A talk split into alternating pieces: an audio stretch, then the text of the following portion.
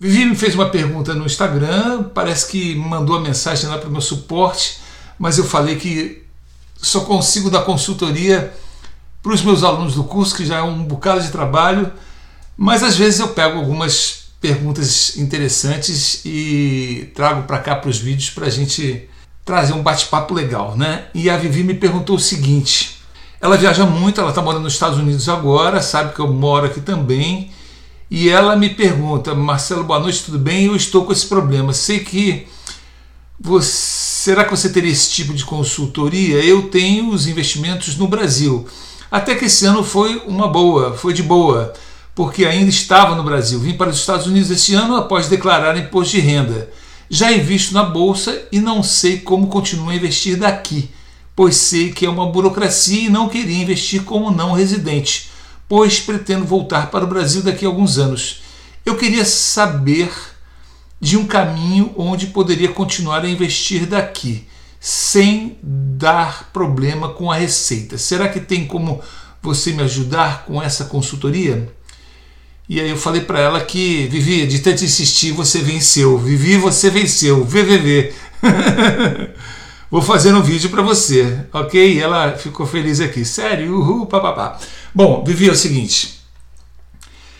Meu primeiro conselho para todo investidor da Bolsa de Valores brasileira, lembrando que a o mercado de ações do Brasil é o melhor mercado do mundo se os corruptos não voltarem para o Brasil. Né? E olha que apesar de da corrupção no tempo que a gente tinha muita corrupção, ainda assim a bolsa andava bem, né? Porque existe muita gente no Brasil e é um mercado que pode crescer muito. Então as empresas, independente do problema político, as empresas vão muito bem. E o Brasil é considerado entre os BRICS, os países emergentes, o melhor mercado de ações dos BRICS, melhor que a China, melhor que a Índia, melhor que a África do Sul, não me lembro agora quais são todos, mas enfim.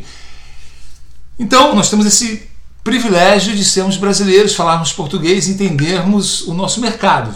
Então, a principal coisa é como tem muito brasileiro fora do Brasil, né, para vocês terem uma ideia, hoje eu tenho mais assinantes e alunos fora do Brasil do que no Brasil porque tem tanto brasileiro fora e eu, eu acho legal que o, o pessoal que sai para fora é um pessoal que tem um, um, nível, né, sonha mais, sonha mais alto, em geral tem um nível educacional maior, tem melhores condições financeiras, então acabam investindo mais, tendo mais essa noção de investimentos do que a maioria dos brasileiros.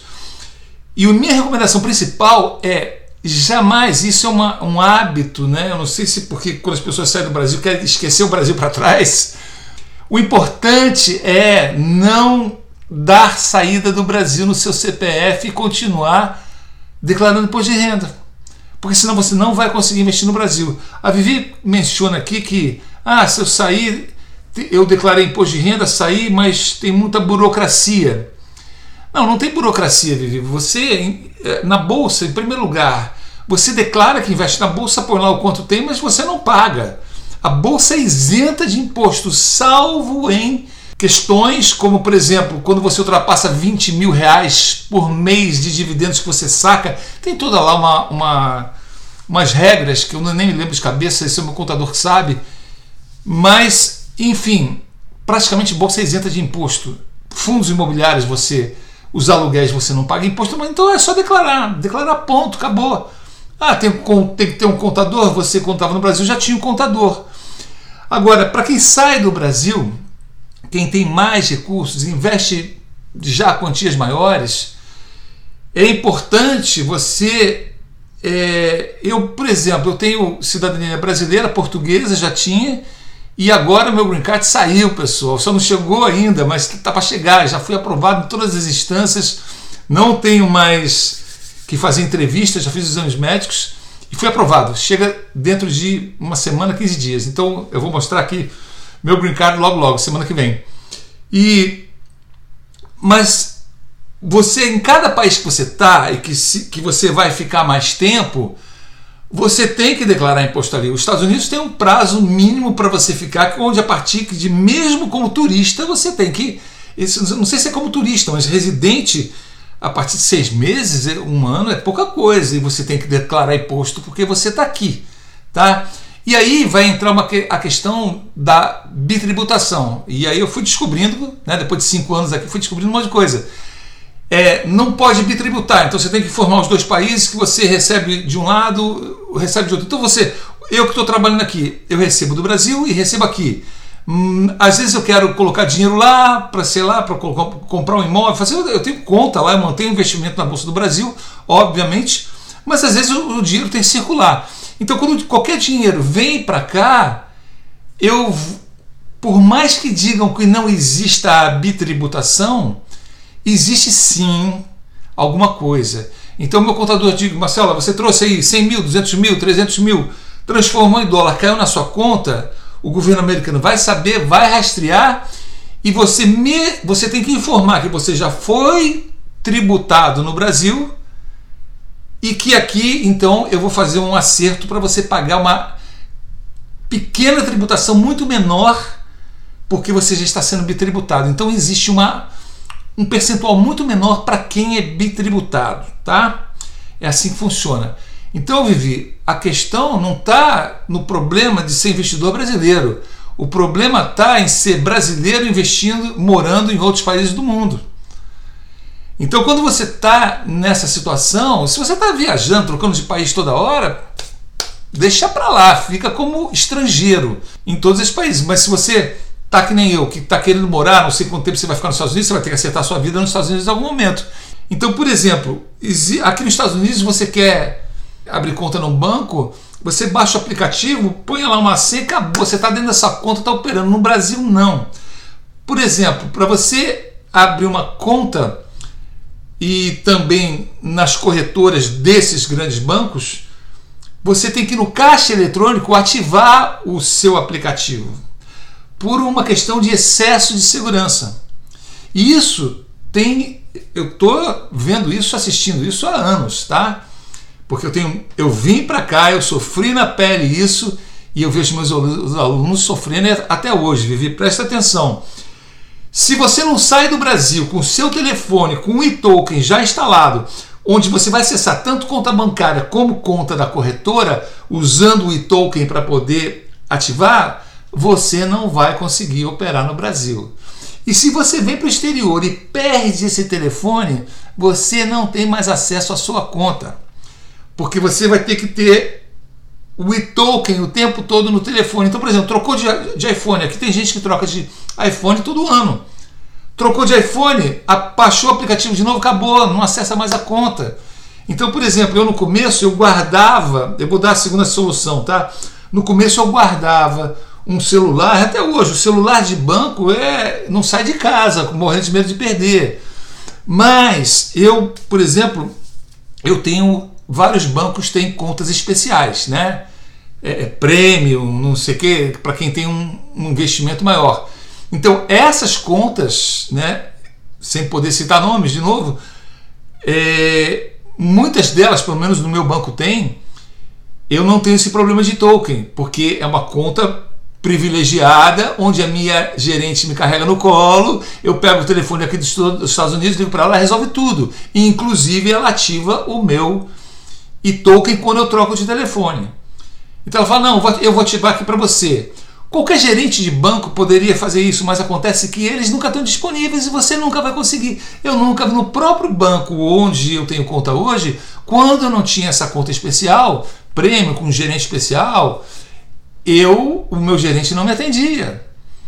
O meu gerente me atendia. Outra coisa que eu descobri, por exemplo, você não consegue manter nos Estados, morando nos Estados Unidos, uma conta é, jurídica num banco brasileiro, porque tem que ter o e-token e você volta e meia não tem acesso e você não opera a conta da sua empresa. Então eu opero com uma conta, eu jogo tudo da, da minha empresa no Brasil, eu jogo tudo na minha conta particular. Né? E aí tem que ver com o contador como é que faz isso, eles costumam reclamar. Mas assim, tudo tem jeito de viver, você só não pode deixar de investir no Brasil. Só não pode deixar de investir no Brasil como brasileiro, porque é o mercado, melhor mercado do mundo. Aí tá, aí vem gente e fala assim: ah, Marcelo, você fala em 40% ao ano no Brasil em média. É um absurdo, porque o Warren Buffett consegue no máximo 20% e dão a querer entender que eu não estaria falando a verdade, estaria usando de apelo para vender curso, esse tipo de coisa. Mas essa turma não entende nada. Eu estou aqui, eu sei que aqui é uma economia estável e o Brasil é uma economia emergente. Então, no Brasil, sim, até na Europa e outros lugares, existem países que crescem muito mais do que os Estados Unidos. Porque os Estados Unidos, ele é uma, uma potência. Você tem muito mais opções, você tem muito mais empresas, mas você tem a vantagem da estabilidade. Então não se consegue ganhar muito. As empresas não pagam tanto dividendos como pagam no Brasil. Basta dizer que não tem juros sobre capital próprio nos Estados Unidos. Né? Então ganha-se sim muito mais. Ah, 40%, mas agora na pandemia não. Agora na pandemia mudou tudo. Eu tenho 11 anos de bolsa. Até antes da pandemia, estava ali. Eu publicava no guia de ações. Quem me segue, me acompanha, sabe. Todo ano, teve ano de dar 60% à carteira a minha carteira que eu compartilho com os meus seguidores. Tá? Eu não sou analista, eu não faço análise, eu pego as análises prontas, eu sou um jornalista econômico e um investidor. Então, não deixe, não descer do Brasil nunca, mantenha seu CPF ativo, faça sua declaração de imposto de renda. É, quando vier para sair do Brasil, traga um token já testado, é, funcionando, faça teste se a conta está pagando conta pelo token, tudo funcionando no Brasil para sair. Porque se não chega aqui você não resolve mais e você perde acesso aos seus investimentos. que mais? Então é isso, como investir na, no, no, no Brasil dos Estados Unidos é isso. Em relação ao imposto, já falei. E investir como não residente, Vivi, eu acho que é aquilo que eu falei é, sobre depende da situação é, no exterior de cada um.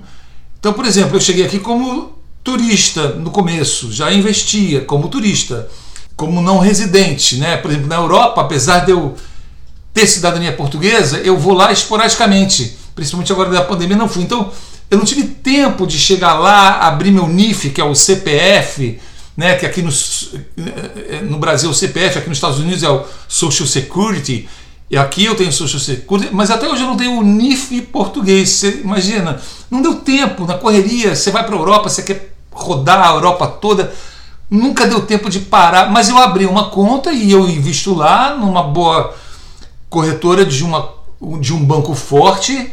Cuidado para investir em, Portu, em Portugal também. É, eu queria ter feito um curso sobre Bolsa de Valores Portuguesa, mas não consegui ainda.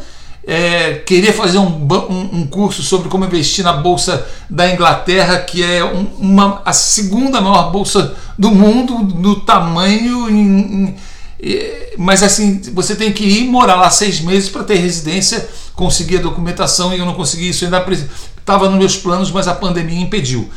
Então, é, vai depender da situação de cada um, a situação legal de cada um no país que você está residindo.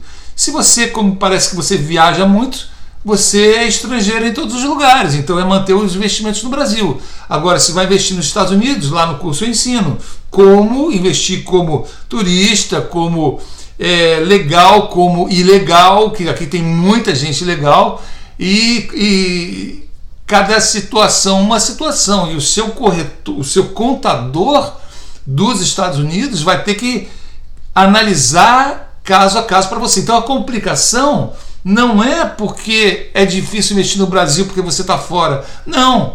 Mantenha seus investimentos normalmente no Brasil. Apesar de que eu acho que você já era investidor e não aprendeu comigo, e aí eu fico preocupado, Vivi, se você sabe investir direito, porque eu não sei se você conhece todas as estratégias corretas e se você tem fontes de informações seguras como o guia de ações. O guia de ações ponto global era, ou também guia de ações.com.br, você também chega no Guia de Ações Global. O Guia de Ações do Brasil, ele se transformou em global porque hoje nós temos comentários de investimentos do mercado brasileiro, americano, europeu e chinês, quatro mercados mundiais. Então assim, eu não sei quem é que te dá as recomendações. Isso é muito arriscado. Eu me arrisco, a, a, sem modéstia nenhuma, a, a expressar a minha preocupação, porque eu sei que a maioria de todo mundo que ensina no Brasil é vinculado a alguma instituição financeira. Eu sou talvez o único ou um dos únicos que nunca aceitei patrocínio de, de instituição financeira nenhuma. Eu sou totalmente independente. Então, o que eu falo é o que eu uso para mim E eu não sugiro nada que seja forçado, porque existe um patrocinador por trás. Né? Então eu acho que minha, meus comentários são bem diferentes dos de todo mundo. E, e é isso, Vivi. Espero que eu tenha esclarecido bastante você. espero que você tenha ficado feliz com o comentário. E Deus abençoe você. Foi um prazer te dar essa explicação. Espero que muita gente aproveite aí os, os ensinamentos. Tchau, tchau.